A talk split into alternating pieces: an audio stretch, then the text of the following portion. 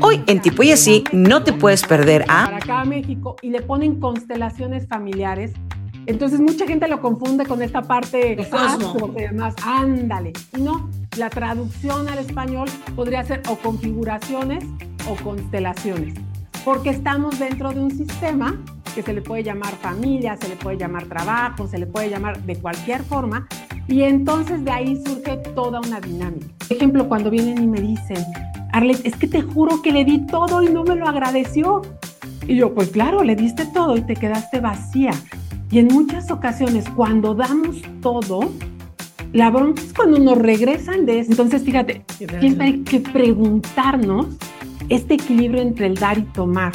O, por ejemplo, el afán de ayuda. Es que yo le ayudé, y es que en verdad yo le ayudé y le ayudo y le ayudo. Y yo siempre les digo, cuidado, porque cuando tú ayudas a alguien, te pones por encima de la persona. Y cuando yo me pongo por encima de la persona, le quito su dignidad a la persona.